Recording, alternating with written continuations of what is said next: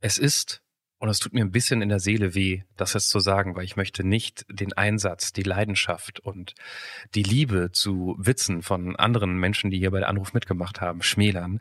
Aber es ist, was ihr ganz am Ende von diesem Podcast hören werdet. Es ist einer der besten Witze der letzten Folge, Clemens, Das oder? sagst du jetzt, damit die Leute wirklich bis ganz zum Schluss dranbleiben. Aber natürlich, ja, ja, nein, das war ein mega wirklich in, in so ein paar Sekunden den Lacher rauszukisseln und uns, also, also Respekt. Ja, gut, okay, bin ich dabei. Und ansonsten kann man ja eigentlich sagen, diese äh, Folge wurde Ihnen präsentiert vom Fremdenverkehrsamt in Rudolstadt. Denn ähm, im Großteilen ist Tobias, den ihr gleich hört, ein ganz, ganz großer Fan seiner Heimatstadt. Und er hat aber sowas von die Werbetrommel gerührt, dass ihr euch nicht mehr fragen müsst, wo euer nächster Städtetrip hingeht. Nach Thüringen, das ist ganz klar. Außerdem machen wir einen kleinen Ausflug in die IT-Geschichte der Bundeswehr. Spoiler, die war nämlich natürlich nicht immer so rosig. Und ähm, ihr erfahrt, warum ihr euch ganz dringend, ich schließe mich da ein, bei der nächsten Wahl als Wahlhelfer melden müsst. Ein völlig unbekannter Mensch und ein Gespräch über das Leben und den ganzen Rest. Der Anruf. Folge 134. Fanboy Rudolstadt. Mit Johannes Sassenroth, Clemens Buchholz und mit Tobias hier. Hallo. Hallo Tobias, willkommen zu ähm, deiner. Ich, du, du weißt, was wir immer sagen am Anfang. Ja, zu meiner Folge von der Anruf.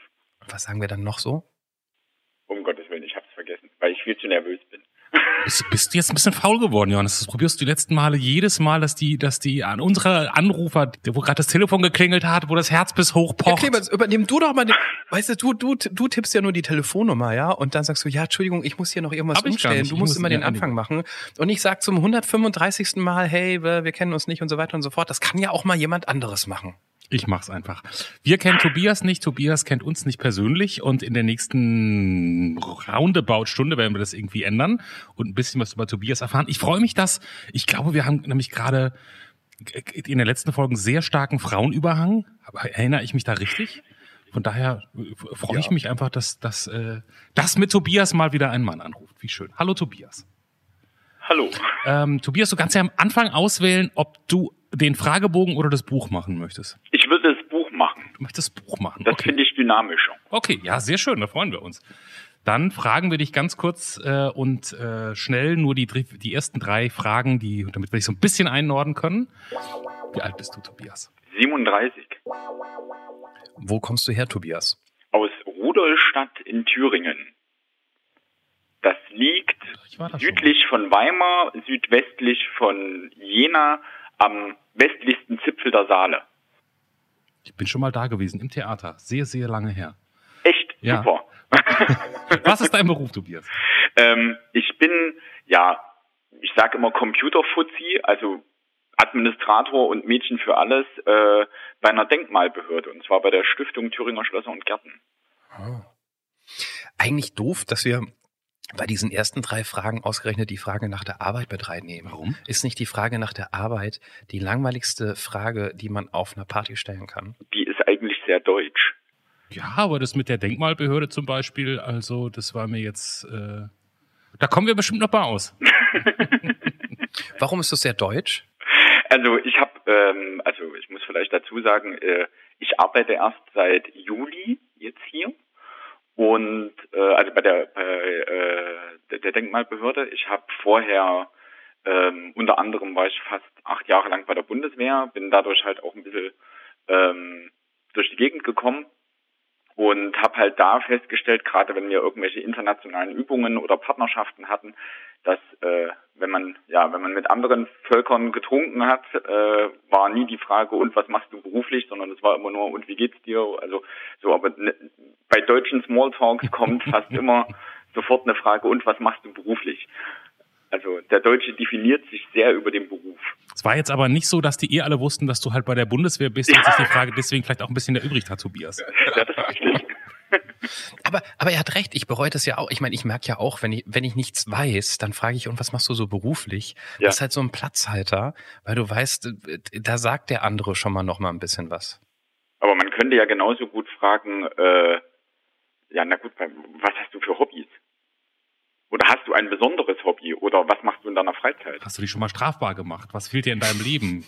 Welche Nachricht würdest du an dein zehn Jahre jüngeres? Wann hast du das letzte Mal geweint? Hast du so eine Standardfrage, wenn du nicht weiter weißt, auf Partys mit Smalltalk? Oh Gott. also A, bin ich kein Smalltalker. Ich bin auf Partys eher jemand, der tanzt. Ja, aber vor dem Tanzen irgendwann. Ich war, ich war am Samstag, jetzt vorgestern, zum allerersten Mal seit, ich glaube, seit anderthalb Jahren wirklich Ja. auf einer Party. In einem Ja. Raum mit 50 Menschen, so mit, mit gemeinsam Essen, Lachen, Trinken und so weiter. Und das war echt so, ich dachte, kann ich das überhaupt noch? Und dann habe ich zum Glück den einzigen Menschen getroffen, den ich da auch wirklich kenne, neben den Gastgebern. Und es ging sofort los mit Sekt und das, ich hab's, ich, ko- ich hab's hinbekommen. Ähm, aber vor, vor, dem- vor dem Tanzen, man, man unterhält sich doch. Dann gehst du auf andere Partys als ich. also, Ja, aber Entschuldigung, ange angenommen, wir würden uns kennen und ich lade dich auf Ja. eine Party ein, dann kommst du ja nicht erst um eins, wenn getanzt wird und auf meinen Partys wird eh nicht mehr getanzt, weil alle alt sind. Ähm, man unterhält sich ja vorher noch mal ein bisschen. Ja, wenn er dich schon kennt, fragt er ja auch nicht, was machst du jetzt beruflich? Ich wollte ja nur, dass ihr zurückfragt, was meine Lieblings-Smalltalk-Frage auf Partys ist, wenn ich nicht weiter weiß. Komm, mach du's, Tobi. was deine Lieblingsfrage auf Partys ist. Gut, dass du fragst, Tobi. Ich frage immer gerne, was ist dein Lieblingskörperteil? Um Gottes Willen. Was kriegt man da so für Antworten? Ja, erstmal große Gesichter Ja.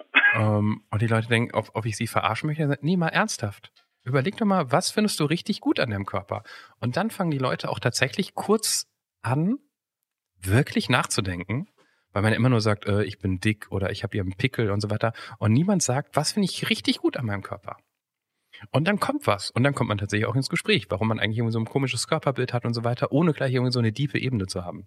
Schenke ich euch die Frage. Ich, mir würden wahrscheinlich tausende Dinge einfallen, die ich nicht gut finde an meinem Körper. Oder so. Aber ich mag mich als Person. Auch wenn das unglaublich eingebildet klingt gerade. Nein, nein, das klingt doch nicht eingebildet. Das ist doch erstmal großartig, wenn man das hinkriegt. Also wenn ich meine Freundin, wenn ich meine Freundin fragen würden, äh, würde, die lobt meinen Hintern, den sehe ich nicht so. aber die wird mit dem, ja, aber ansonsten, äh, also ich, ich wüsste es wirklich nicht. Ich Also wüsste, ich wüsste es Ja, wirklich ich- nicht. ich weiß sofort, ich, was meine Antwort ist. Bei mir ist es die Nase.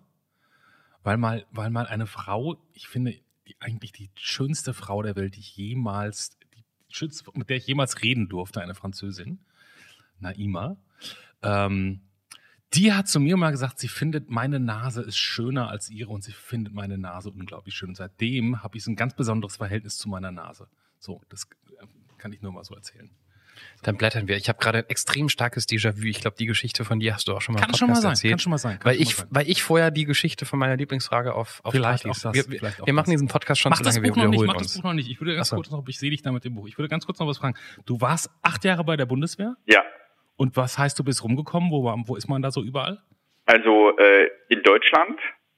Ich war kurz auch äh, in Afghanistan für eine Erkundungsmission mehr oder weniger, also als Vorbereitung. Also ich war nicht in einem kompletten Auslandseinsatz, zum Glück muss ich heutzutage dazu sagen, ähm, sondern ich war nur auf einer Erkundungsmission mit. Ähm, ich habe unter anderem als Lkw-Fahrer kurz zwischendurch äh, mitgearbeitet und ansonsten quasi habe ich das Gleiche dort auch gemacht. Ich war halt nur quasi Computerfuzzi bei der Bundeswehr.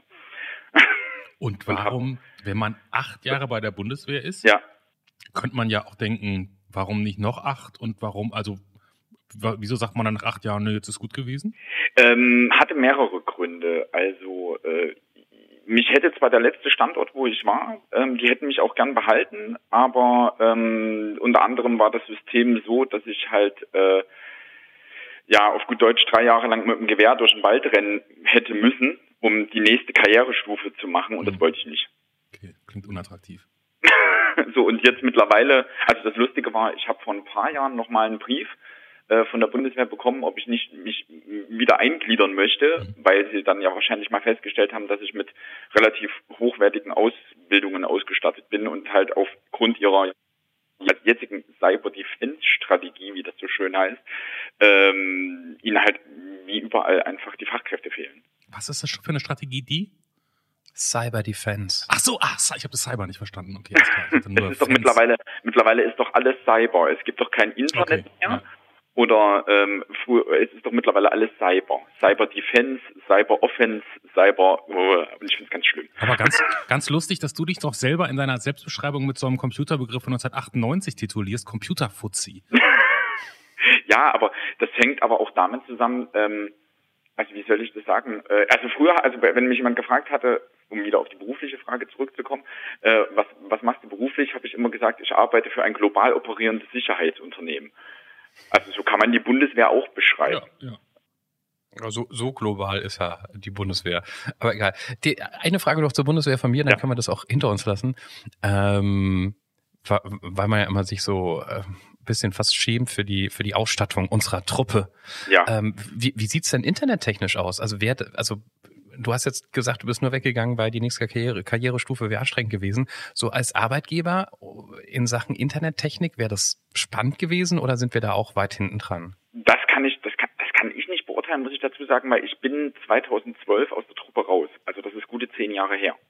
Ach so, ja, stimmt, hast ja gesagt. Mein Fehler. Also deswegen ist es, äh, also das zum damaligen Zeitpunkt war es ein sehr großes Kuddelmuddel, sag ich jetzt mal, oder beziehungsweise ein sehr großer Mischmasch. Ähm, also es gibt bestimmt auch äh, da Strukturen, die richtig was auf dem Kasten haben, aber es gibt halt auch wirklich ähm, ja so die normalen Verwaltungsbehörden, die da richtig zu kämpfen haben und wirklich mit alter Ausstattung und irgendwelchen alten Dingen zu tun haben. Also man sieht es ja zum Beispiel jetzt an dieser Ausschreibung mit diesen Funkgeräten. Funkgeräten von 1900 was? 82 ja. oder was war das? Irgendwie sowas? Da ja, habe ich nur die Überschrift gelesen. Was war denn das? Also die, die, also ich muss dazu sagen, ich kann das auch ein Stück nachvollziehen, warum man sagt, na ja, wir haben jetzt Fahrzeuge, die schon äh, Ewigkeiten funktionieren, die kriegen jetzt da aufgrund irgendwelcher spezifischen Stecker oder sonst irgendwas, was halt in den 80ern gebaut wurde und entwickelt wurde und gemacht wurde, jetzt nicht irgendwas hin. Aber dass man dann halt sagt, wir setzen dieselbe Funktechnik wieder ein wie von damals, hm. aber das ist, glaube ich, auch, ich glaube, wie soll ich das sagen, also ich habe die, ich habe die Bundeswehr immer so gern, so gern beschrieben und habe gesagt, ähm, man muss es selber erlebt haben, um halt irgendwie so annähernd äh, das Ganze zu verstehen. Also weil doch ein bisschen, also das Militär ist halt trotzdem ein bisschen eine eigene Welt für sich. Ja, ich, ich erinnere mich ja, dass wir hier auch mal eine ehemalige Soldatin, Fotografin. genau, die Fotografin, mhm. die das mit den, mit den, wenn auf einmal am nächsten Tag ein Wald da ist, wo am Tag vorher keiner genau. War. Das klang aber eigentlich noch sehr nach Hightech, was die so hatten. Ja, also ich meine, das ist, aber die, die Bildauswertung und alles Mögliche haben die ja zum Großteil auch analog gemacht, so wie sie es damals ja. berichtet hat. Also ja, die haben oder die werden dann halt auch, was weiß ich, mit einem also mit einem USB-Stick an die Drohnen gegangen sein, die dort Überflüge hatten oder mit oder von den Tornados. Also dass die Tornados das jetzt direkt übermittelt haben, glaube ich nicht. Glaube ich auch nicht. Und wahrscheinlich ist, ist ein, sind ein paar Aufklärungsmissionen gescheitert, weil jemand den USB-Stick rausgezogen hat, ohne sich abzumelden ja, vorher. Ja, ja, ja. Okay, aber lassen wir das. So, Buch, jetzt. Wenn das Leben, Frage, Frage 6, wenn das Leben dir einen Wunsch erfüllen würde, welcher wäre das? Also mir würden zwei Dinge wahrscheinlich einfallen. Also einmal was total materielles und einmal was was man nie also was man was man was man was wirklich man für Geld nicht äh, kaufen kann. Was man für Geld nicht kaufen kann, genau. Okay. Dann dann beides und wir können dann ja mit dir beraten, okay. was ähm, wichtiger wäre. Das, Materi das Materielle wäre total simpel. Das Materielle wäre einfach nur irgendein ja irgendein kleines Haus mit einem kleinen Garten. Also weil leider auch hier äh, mittlerweile die Immobilienpreise und auch die Mietenpreise und alles einfach unter der Decke sind. Auch in Thüringen? Ja, und auch bei uns in der Kleinstadt. Also du kriegst bei uns so eine Dreiraumwohnung mit 70 Quadratmetern nicht unter 700 bis 800 Euro kalt. Ähm, und in, äh, also Jena und Jena, was hier so ungefähr 50 Kilometer nordwestlich, wenn ihr nordöstlich ist, wir liegen südwestlich genau, äh, also mit, mit der Bahn äh, ungefähr 20, 20 bis 25 Minuten. In Je also Jena ist die teuerste Stadt aus Deutschland von den Mietpreisen her. Ach, das wusste ich nicht. Ja, also die führen seit Jahren alle Hitlisten an, weil Jena halt leider nicht wachsen kann. Also die liegen in so einem großen Talkessel und die können einfach fast nirgendwo mehr hin. Und dadurch äh, sind wir halt leider auch so ein bisschen betroffen. Ich kann jetzt natürlich sagen, aus Frankfurter Sicht sind 700, 800 Euro für 70 Quadratmeter natürlich irgendwie, das würde man hier blind nehmen, ist ja auch egal. Man, man, aber das, das Grundproblem, Miete, ist einfach überall in Deutschland. Ne? Ja. Ich meine, die einen sagen, ja, ist ja für Frankfurter Verhältnisse billig, aber für eure Verhältnisse ist es einfach verdammt viel. Ja. Also vielleicht muss man auch noch so ein bisschen das Lohnniveau mit betrachten bei dem Ganzen. Also äh, das kommt vielleicht auch noch dazu. Oder auch das Rentenniveau ist ja bei uns auch ein, ein, ein Tick geringer. Und also auch wenn, wie soll ich sagen, ich habe vor ganz vielen Jahren immer noch den Satz gehört, na ja, in, Ostdeutschland ist das Leben ja günstiger. Da habe ich gesagt, also bei uns kostet die Butter auch 1,50 Euro wie bei euch. Also. so, was ist das, was ist, was ist das Nicht-Materielle? Das Nicht-Materielle wäre, ähm, wäre eine Freundin, die leider Suizid begangen hat. Oh. Okay. Und ähm, wir so uns im Freundeskreis theoretisch alle so ein bisschen die Vorwürfe machen. Also wir haben, es ist mittlerweile viele Jahre her, aber wir uns alle so ein bisschen die Vorwürfe machen, dass wir quasi ihr nicht helfen konnten oder es quasi auch nicht irgendwie gemerkt haben. Wie, was heißt ein paar Jahre her? Wie lange ist es her? Ich glaube sechs Jahre. Sechs, ich glaube sechs Jahre. Okay. Ich bin mit ich bin ich bin mit mit Jahreszahlen ganz schwierig, muss ich dazu sagen. Aber und also und so du willst, ähm, Kannst du noch zwei Sätze dazu sagen? Also was war das für eine Situation und wieso guckt ihr im Nachblick drauf, im Nachklapp drauf und denkt, ihr wart vielleicht nicht genug da? Ähm, das, also vielleicht, auch wenn ich da vielleicht zu sehr ins Detail gehe, sie war damals, äh, also sie war damals im Ausland und äh, wurde im Ausland äh, wahrscheinlich gemobbt oder wurde wahrscheinlich auch systematisch dort halt von ihrem Vorgesetzten äh, unter anderem äh, fertig gemacht und äh, war halt dort quasi komplett alleine, weil sie auch nicht irgendwie nochmal einen Anschluss gefunden hatte. Und hatte halt auch unglaubliche Panik, also und Versagensängste dann halt äh, davon äh, wieder zurückzukommen.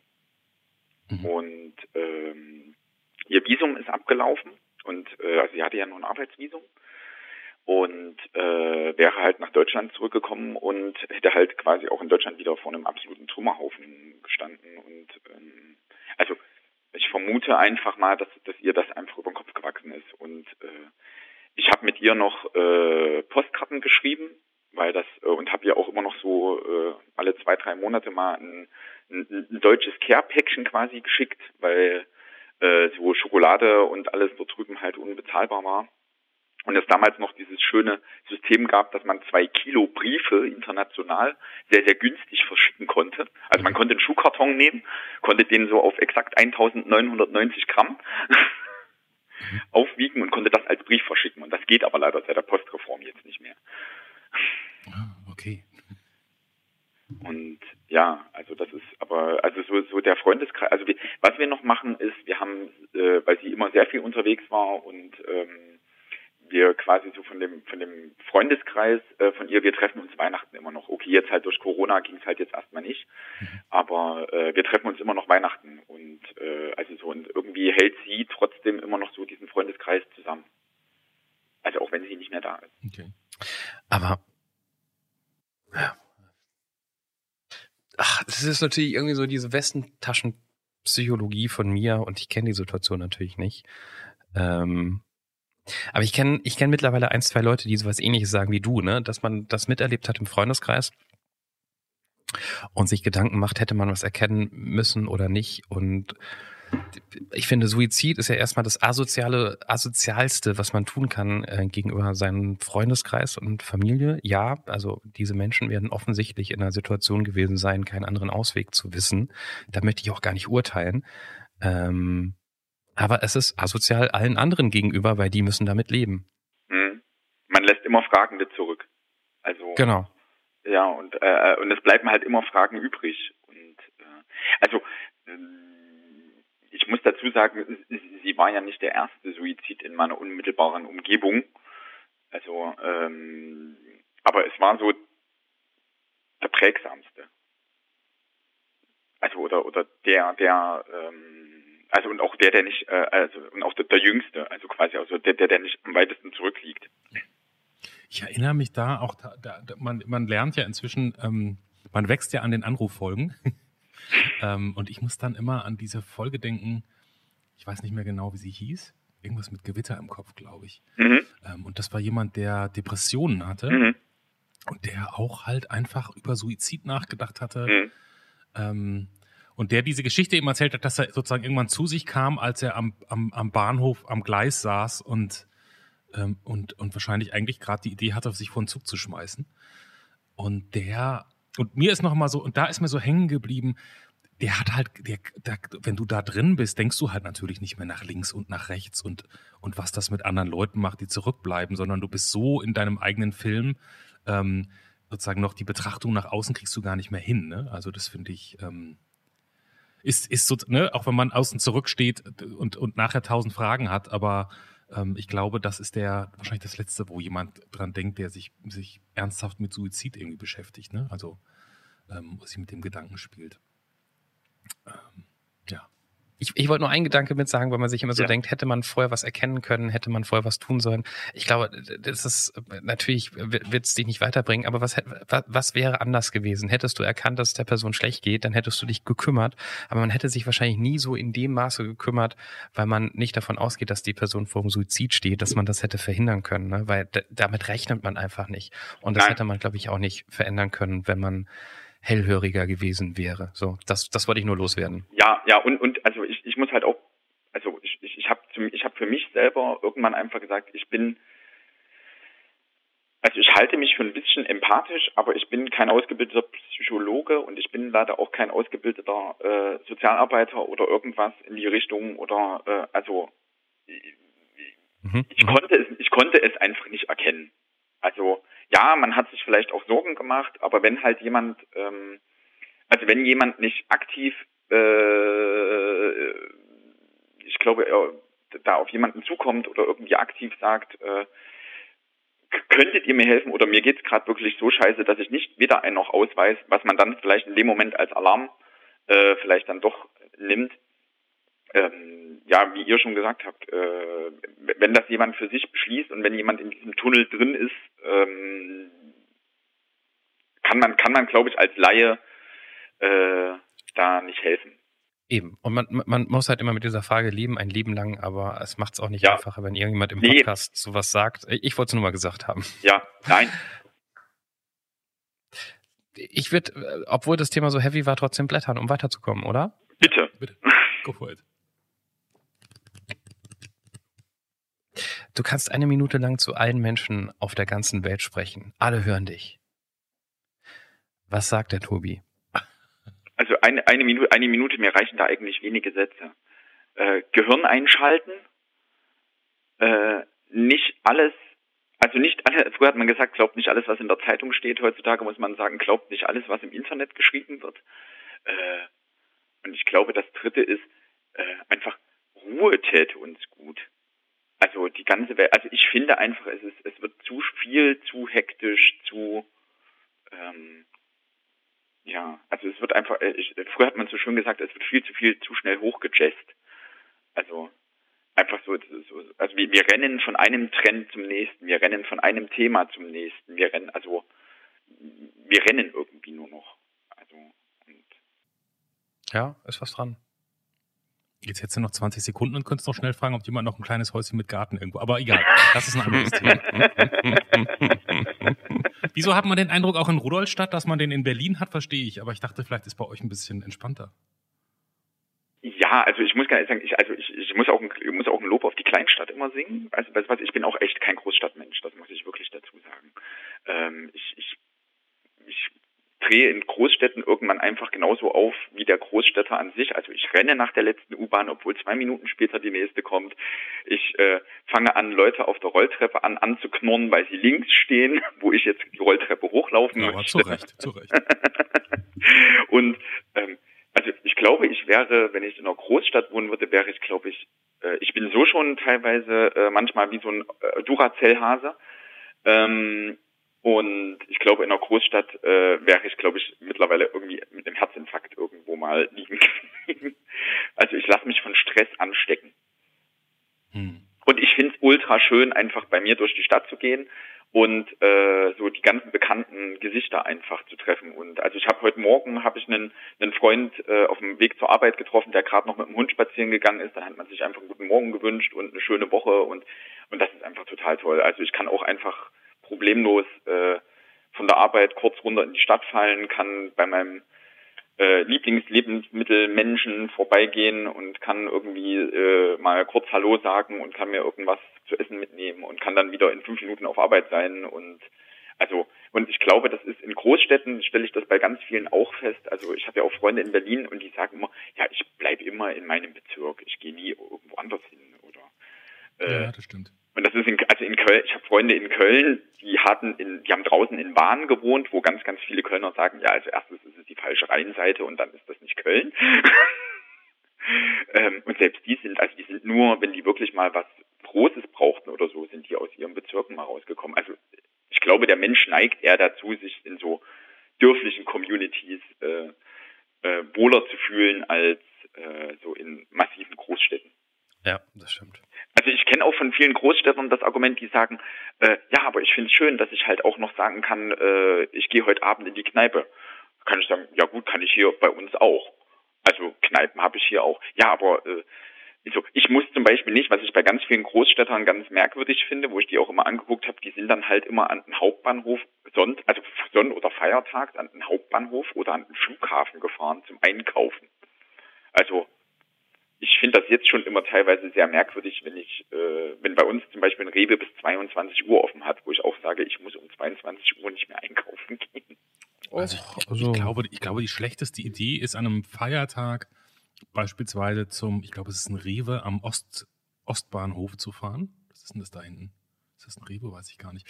Da steht man halt, da steht dann immer so Security davor und davor stehen ungefähr so 100 Leute und drinnen ist da, ich habe das zweimal gemacht, das ist einfach, und dann denkt man so, nee, ich kaufe doch vorher oder Tankstelle. So. Das sind so Mythen, das macht man nur ein, zwei Mal.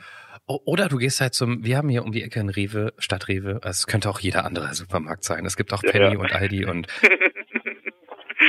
ja, ja, ist richtig. Und außerdem gibt's ja, jetzt habe ich mich aber noch nie getraut zu bestellen. Wir haben natürlich jetzt noch Gorillas und Flinkstar. Stimmt, ja, ja. Und wie der ganze sind, Kram die, noch heißt. Die, die, die sind ja Was machen böse. die? Zehn Minuten brauchen die, ne? Zehn Angeblich. Ja, ja, ja. ich habe ich kenne mehrere Leute, die das schon eifrig bestellen äh, und die sagen, es stimmt wirklich. Aber was ich nur sagen wollte, wenn man an so an so Kampftagen unterwegs ist und einkaufen möchte, geht halt zu dem Supermarkt, der keinen Parkplatz hat. Wir haben um die Ecke einen, die hat keinen Parkplatz. Da kannst du am 24. um 10 Uhr hingehen, weil ich, also 24.12. Mhm. Da habe ich auch mal irgendwie alles eingekauft, weil ich dachte, 24.12. die Hölle ist los. Und ich, nein, ich habe was Wichtiges vergessen. Du brauchst Creme Fraiche. Ohne das Creme Fraiche geht das Abendessen nicht. Und ich bin da rübergegangen mit so einer schlimmen Laune, weil ich dachte, es kann nicht sein, dass ich wegen einem Produkt da jetzt wahrscheinlich eine Stunde abhänge. Und es war nichts los. Nichts. Und der Typ meinte, immer, immer wenn viel los ist in anderen Läden, bei uns ist nichts los, wir haben keinen Parkplatz. Weil die Leute, die auf den letzten Drücker kommen, die kommen mit dem Auto und wollen alles voll haben. Ja, mein, mein, mein Lifehack. Aber Freunde von, Freunde von mir in Köln haben zum Beispiel immer mit dem gesamten Haus Getränke bestellt. Das fand ich auch super. Also, ich muss halt zu meinem, ich muss halt zu meinem Getränkehändler des Vertrauens und ja, ich fahre mit dem Auto dorthin, weil ich auch mal zwei Kästen Bier mehr kaufe oder noch halt, also ich, ich kaufe dann halt immer mehr, ich, schleppe ja nicht alles einzeln. Ähm, und äh, aber die haben immer mit dem gesamten Haus Getränke bestellt und bei denen ist dann halt immer mal jedes Mal so ein siebeneinhalb Tonner vorgefahren und hat schön mit der Palette äh, die Getränke gebracht. Das fand ich auch spannend, weil die sich halt wirklich in dem Mietshaus einfach alle zusammengerauft haben und haben gesagt, wir wohnen in einer Großstadt, wir haben alle kein Auto, aber wir bestellen halt einfach einmal im Monat gemeinsam Getränke. Ja, aber inzwischen gibt's da Flaschenpost, weißt du, und wenn man da einmal bestellt hat, danach, also ist auch egal. So, ich blätter noch mal ein bisschen, Tobi, du sagst Stopp. Stopp. Gibt es jemanden, der dich nicht leiden kann? Bestimmt. Weißt du von jemandem, der dich nicht leiden kann? Fragen wir so.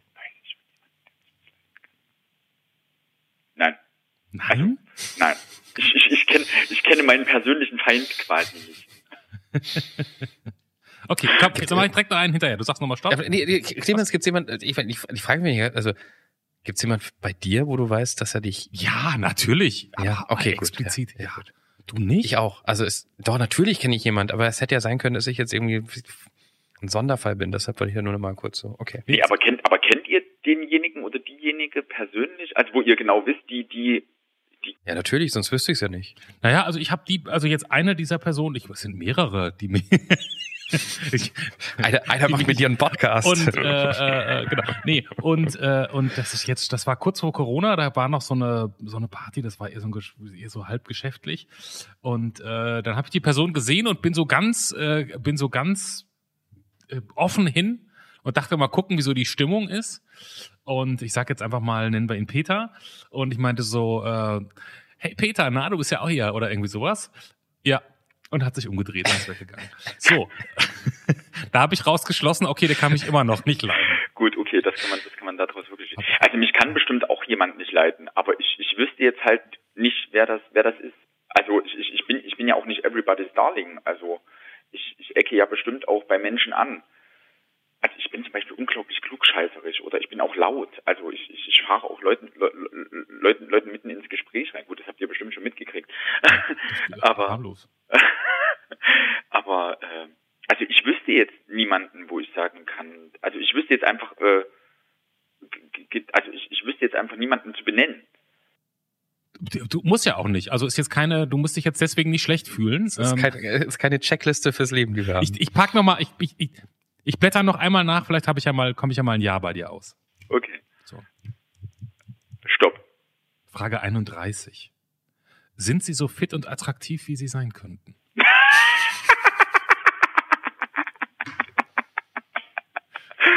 Ähm, also Tobi hat ja schon gesagt, dass er manchmal ein bisschen überheblich ist. Vielleicht antwortet er jetzt mit Ja. Also, äh, ich war schon fitter, muss ich dazu sagen. Ähm, ich halte mich aber für fit genug, muss ich sagen. Also ich kann problemlos Treppen steigen, ohne dass ich, also mehrere Etagen steigen, ohne dass ich äh, anfange, äh, in der dritten oder vierten Etage äh, eine Beatmung zu brauchen. Ich schaffe es bestimmt auch, ich sage jetzt mal, ich weiß nicht, wie schnell ich bin, also äh, ich, ich war nie sprintstark, das muss ich dazu sagen. Ja, aber macht, ja. macht, macht der, macht der Computerfuzzi vom, von der Denkmalbehörde auch Sport?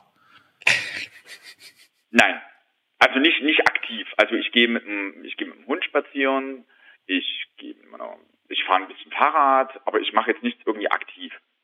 Also das mache ich nicht. Ich könnte das, ich könnte mein Fitnesslevel bestimmt ver, ver, verbessern, aber da bin ich so ein, da bin ich so ein, also der innere Schweinehund ist bei mir bei sowas ganz groß. Also wenn man das weghaben möchte, da muss man Sport machen und da muss man den Alkohol weglassen. Also eine Freundin ja. hat vor kurzem echt so viel abgenommen. Ich sagte, wow, wie hast du denn das hinbekommen? Ja, Sport jederzeit, bisschen Essen reduziert und die hat lange Zeit keinen Alkohol getrunken und ich glaube, das ist mittlerweile. Alkohol ist, ist der Tod bei sowas. Also wenn man, ja. wenn man, wenn man, wenn man wirklich, wenn man wirklich äh, also es ist, man, also man muss ja auch nicht irgendwie, es gibt ja so schön dieses FDH, also frisst die Hälfte.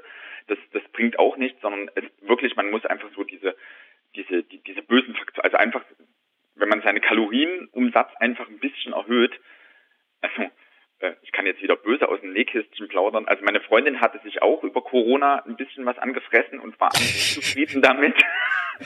Ich glaube, die schlägt mich, wenn die den Podcast hört.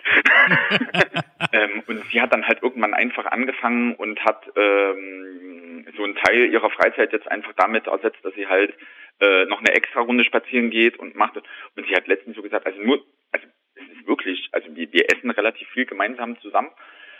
Und also wir, wir haben, also wir haben getrennte Wohnungen, das muss ich vielleicht dazu sagen.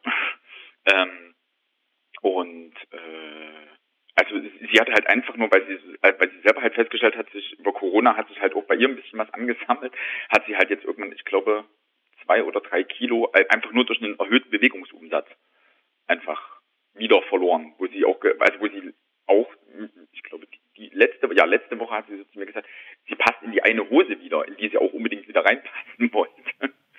Also. Aber als, als Freund ist, ist das ja wie man weiß, so ein Thema, was man einfach gar nicht kommentiert, oder? Mir ist es nicht mal aufgefallen. Ach so. Das ist, die, das ist die beste Antwort, auch wenn sie es nochmal hören würde. Wie, du guckst deine Freundin nicht mehr an? Du guckst deine Freundin nein, nicht mehr nein, an? Nein, das, nein, nein. Oh. Aber andererseits halt sowas zu sagen, wie sag mal, Corona, da hast du jetzt aber auch zwei, drei Kilo zugenommen, oder? Das ist wahr. Bevor, bevor wir nochmal blättern, ich gucke ich guck nur so ein bisschen auch mit auf unsere, auf unsere Redezeit sozusagen. Ja beim Buch ist ja immer so ein bisschen die Gefahr, also das muss überhaupt nicht so sein, aber es gibt ja durchaus Menschen, die rufen an und haben noch irgendwas Bestimmtes zu erzählen und manche rufen einfach an und und quatschen einfach mit uns. Und, und es wäre jetzt nur, falls du jetzt so ein ganz bestimmtes Thema oder irgendwas mitgebracht hast und immer denkst, oh, hoffentlich blättern die gleich auf eine Frage, wo das kommt. Nee, Nee, Hatte ich okay. wirklich nicht. Okay. Nee, also das einzige, das einzige ist, ich war ein bisschen, äh, ich war ein bisschen neidisch drüber, dass ihr quasi mit äh, Jürgen Domian, äh, weil ich ein unglaublich großer Domian-Fan Mhm. über Jahre einfach war, weil ich das auch ähm, während Schichtarbeit und während sonst also ich habe ich habe irgendwie gefühlt mein halbes Leben mit Jürgen Domian verbracht. ähm, und äh, das fand ich bei euch bei der 100. Folge fand ich das einfach total toll. Also Das war auch schön, dass der mitgemacht hat. Ohne, ohne großes, du hast eigentlich den, du hast es ja meistens hauptsächlich eingetütet, Johannes, damals, ne? Das war relativ unkompliziert, ne? und auf was Ja, ich mich eigentlich ja. Ja. Und auf, ich habe ich hab ja zwischendurch, ähm, ich habe mich ja zwischendurch mal mit der Bewerbung, wo ihr aufgerufen habt, ihr wolltet hier Leute äh, zur hundertsten Ausgabe quasi treffen, äh, was ja leider jetzt Corona-mäßig fast gar nicht funktioniert oder sonst irgendwas. Da hatte ich eigentlich irgendwann mal so die Spleen-Idee, ich, äh, also ich lade euch einfach nach Rudolstadt ein Das und, und, und, und, und renne mit euch durch Rudolstadt. Der, das müssen wir nächstes Jahr nochmal aufnehmen, ne? Das müssen wir Ja, nächstes nee, Jahr hol mal bei der tausendsten Folge nach, würde ich Ja, sagen. oder so. Ich So, blätter jetzt nochmal. Ein, ein letztes Mal. Frage 49. Beschreibe uns deinen schlimmsten Fremdschämen-Moment. Um Gottes Willen. Der schlimmste Fremdschämen-Moment. Ich glaube, ich glaube, das habe ich, das habe ich immer oder das habe ich oder oder ich oder ich finde es einfach nur schlimm, wenn wenn Menschen in absoluter Dummheit, also wenn ich wenn ich wenn, wenn ich da nicht eingreifen darf oder wenn jemand einfach so in Inbrunst der Überzeugung so absolute Dummheit von sich gibt, dann stehe ich immer daneben und denke mir immer, oh mein Gott, oh mein Gott, oh mein Gott, oh mein Gott, oh mein Gott, du willst hier weg. Und, und mit Dummheiten meinst du jetzt nicht faktische Dummheiten, sondern sowas wie ähm, äh, Meinungsdummheiten oder Ja, ja, also oder oder oder oder äh, wenn Mensch, also wenn Menschen Sätze anfangen mit bei Facebook habe ich gelesen, dann Oh, heute, heute ist Facebook down. Facebook, Instagram und WhatsApp sind down. Aber Podcast funktioniert noch. Ich bin ich bin seit ich bin glaube ich seitdem ich 18 bin auch Wahlhelfer bei Wahlen und ich habe seit ganz ganz vielen Jahren ähm, eine Schule als Wahllokal und äh, mache das mit äh, mit einem kleinen festen Team, also da wechselt sich immer mal nur einer aus oder so, aber wir sind ansonsten sind wir so acht Leute, die das wirklich schon über Jahre zusammen machen. Und ähm, wir hatten jahrelang, also ich finde das ja gut, dass mittlerweile auch die Wahlbeteiligung wieder ein bisschen steigt und alles ist für mich, also dadurch, dass ich das demokratische System einfach das beste System finde, was wir haben. Ähm, und leider machen wir es irgendwie ein bisschen kaputt im Moment. Ähm, und äh, ich habe halt, also ich habe Wahlbeobachter äh, bei der Auszählung mitgehabt, was ja schon immer so ist, dass man die Auszählungen äh, sich mit angucken darf. Deswegen sind die Auszählungen ja öffentlich. Und äh, da war zum Beispiel, äh, war da jemand mit, ähm, der dann gesagt hat, ja, im Internet haben sie geschrieben, die Wahlzettel, wenn die oben eine abgeschnittene Ecke habt, die sind alle ungültig. Und dann habe ich ihr zu ihr gesagt, ich habe gesagt, die sind aber alle abgeschnitten. Ich habe gesagt, das ist nun mal leider so von der, ja, die brauchen sie alle dann nicht zählen. Oder auch, es war jemand da, der ist nach zehn Minuten gegangen und äh, weil ihm das zu lange gedauert hat. Er dachte nur, wir schütten die Urne aus und haben das Ergebnis. Also, dass wir da einfach, dass wir da einfach ungefähr 1000 Zettel auffalten müssen und sortieren müssen und äh, dann halt das Ganze durchzählen und machen. Und äh, es ist ja auch mit der Abschrift und dem ähm, ganzen schriftlichen Protokoll, das sind ja Urkunden und äh, ja, also und das ist halt eine sehr analoge Tätigkeit. Und äh, ich finde das auch immer noch super, dass das so eine analoge Tätigkeit ist. Also ich möchte hier nicht solche Valomaten haben wie in den USA, wo man auf den Knopf drückt und der, der Computer entscheidet, ja, sie haben für Präsident Bush gestimmt. Mhm. Also da gibt es so eine unglaublich schöne Simpsons-Folge dazu, wo Humor in so einer Wahlkabine steht und immer auf Nein drückt und es geht immer nur Ja, Ja, Ja. Aber du würdest, ähm, ich habe tatsächlich mir dieses Jahr sehr überlegt, Wahlhelfer zu werden und habe es dann zum Schluss nicht gemacht, weil man dafür in Berlin eine vorgezogene Corona-Impfung gekriegt hat. Und ich dachte, dass, wenn ich mich jetzt bewerbe, hätte ich selber so das Gefühl, dass man denken kann, alles klar, ich weiß schon, warum du das dieses Jahr gemacht hast, weil du die Corona-Impfung haben willst. Ähm, Aber du bist, ja- bist du immer noch nicht geimpft? Ich bin mir noch nicht sicher. Doch, ich bin natürlich durchgeimpft, aber das war mit großem Ja, Vorlauf. Man musste sich da ja Ach mit so. großem Vorlauf anmelden. Ah, okay. Und dann Okay, wurde man verstehe. schon sozusagen, ich glaube im März oder so, hat man schon die erste Ah, Impfung gekriegt. echt? Ich Okay. so- und in Berlin haben sich nämlich wahnsinnig viele Leute als Wahlhelfer gemeldet. Ja. Genau deswegen, weil man die Corona-Impfung bekam. Und ganz viele sind zum Schluss wieder abgesprungen. Und das war, glaube ich, so dramatisch, dass man dann irgendwelche Strafen zahlen musste, wenn man zurückgetreten ist von diesem. Äh, ja, natürlich, weil es ist ja, es ist ja ein Beruf des Ehrenamts, also es ist ja ein berufenes Ehrenamt. Und ähm, das steht auch in, also wie soll ich das sagen? Normalerweise ist es ja auch so, wenn man äh, sich als Wahlhelfer bewirbt und angenommen wird, also man heißt, man hat, man hat die Bestätigung, Mhm. ähm, hat man nur wirklich im Krankheitsfall. Also das Ganze Ah, okay. und, und, und, und in den kleinen Städten ist es mittlerweile so dramatisch. Also ich werbe auch immer öffentlich dafür, dass ich sage, ähm, bei diesen ganzen Meinungsforschungsinstituten, da stehen ja immer ganz viele Studenten und freuen sich, dass sie 200 bis 300 Euro kriegen, dafür, dass sie den ganzen Tag dort stehen. Ich kriege als Vorstand von diesem Wahllokal für den ganzen Tag, den ich da zubringe, und ich bin frühest um halb sieben am Rathaus und abends, je nachdem, wie viele Wahlen es sind an so einem Tag. Man, wir haben auch schon mal zwei Tage ausgezählt oder so, und ich gehe mit ungefähr 40 Euro für den ganzen Tag nach Hause. Okay, aber das weißt du ja auch vorher, dass du nicht reich wirst mit dem Job. Nein. Also ich mache das ja auch nicht wegen dem Reichtum, Ja. sondern ich, ich Also also heißt das ja auch Ehrenamt. ja eben. Leute, merkt euch das in vier Jahren, wenn es wieder soweit ist. Ich bewerbe mich Nee, dann auch. nee, nicht, nicht, nur in vier Jahren. Es gibt noch Kommunalwahlen, es gibt noch Bürgermeisterwahlen, es gibt, es sind immer Wahlen. Jetzt mach's nicht so kompliziert. Jetzt mach's nicht so kompliziert, Tobi. Das, das klare Kommunikation, einfache Daten, sonst verstehen die Leute das nicht. So. Ähm, wir haben Auge drauf auf den Wahlkalender und, und, und, und machen nochmal eine Anmerkung, falls wir es nicht Genau. So. Jetzt weiß ich aber, warum das in Berlin offensichtlich mehrfach in manchen Wahllokalen so schief gegangen ist, wenn die alle nur sich Oh, gemeldet Wahnsinn, ey. haben, Hier ist ja alles um schief gegangen. Hier zu ist- lassen. Hier ist alles schiefgegangen. Wobei man auch in Berlin, ich habe zum ersten Mal in meinem Leben Brief gewählt. Und das war wirklich gut gemacht, weil auf den Wahlunterlagen wahrscheinlich war das überall so, die man diese, diese Q- Hattet ihr auch einen QR-Code, den man Q- einfach scannen genau. musste? QR-Codes Genau. kennst du? Zack, da steht deine Adresse schon drin.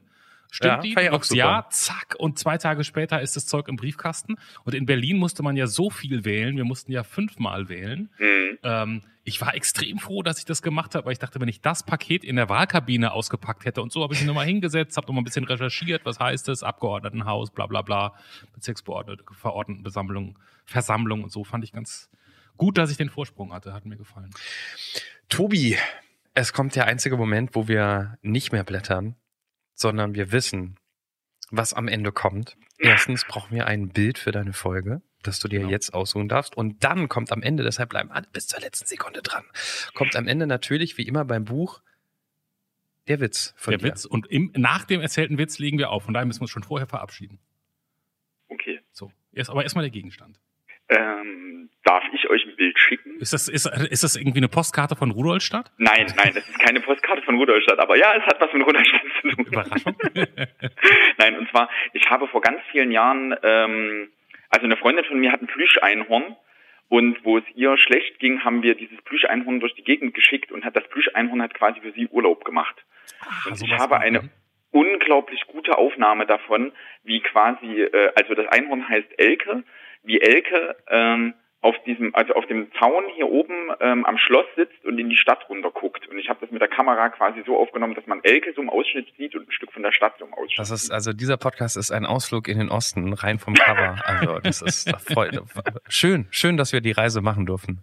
Und ich bin, ähm, Tobi, ich sag schon mal Danke und ich bin sowas von gespannt. Ich danke euch. Welche Witze man sich in, in Rudolstadt. wie heißt nochmal?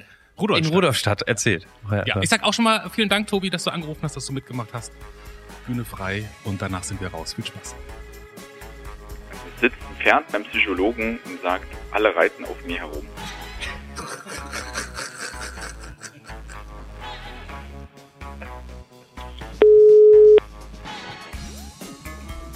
Das war Der Anruf. Von und mit Clemens Buchholz und Johannes Sassenroth. Technische Unterstützung Andreas Deile. Die Stimme im Layout, also ich, Andrea Losleben. Für mehr Infos und Mitmachen der Anruf podcast.de.